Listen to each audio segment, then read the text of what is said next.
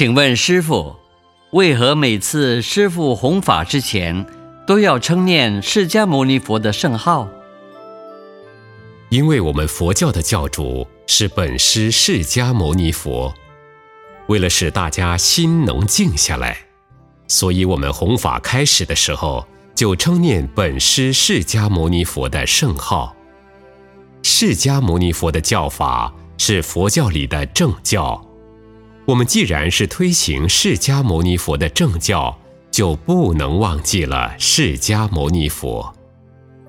有很多外道要利用释迦牟尼佛的佛教，但是他不相信释迦牟尼佛，说释迦牟尼佛已经退位了，弥勒佛出世了，这是一种说法。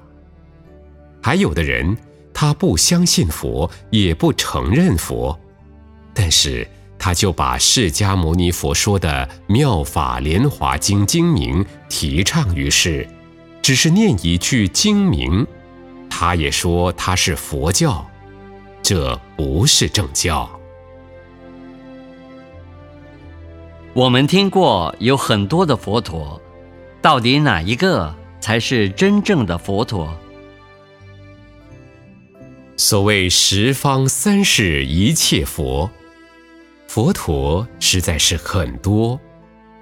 我们这个地球世界叫娑婆世界，在这个地球会有一千尊佛出世。我们现在是第四尊佛释迦牟尼佛的教化时期，以前已经有三尊佛了：居留孙佛、居那含牟尼佛、迦摄佛。将来弥勒佛是第五尊佛，那么我们现在所称念的教主本师释迦牟尼佛，他的教化区有多大？有三千大千世界那么大。我们这个地球是当然的教区，但也只是三千大千世界中一个小世界中的星球。三千大千世界。有多少世界呢？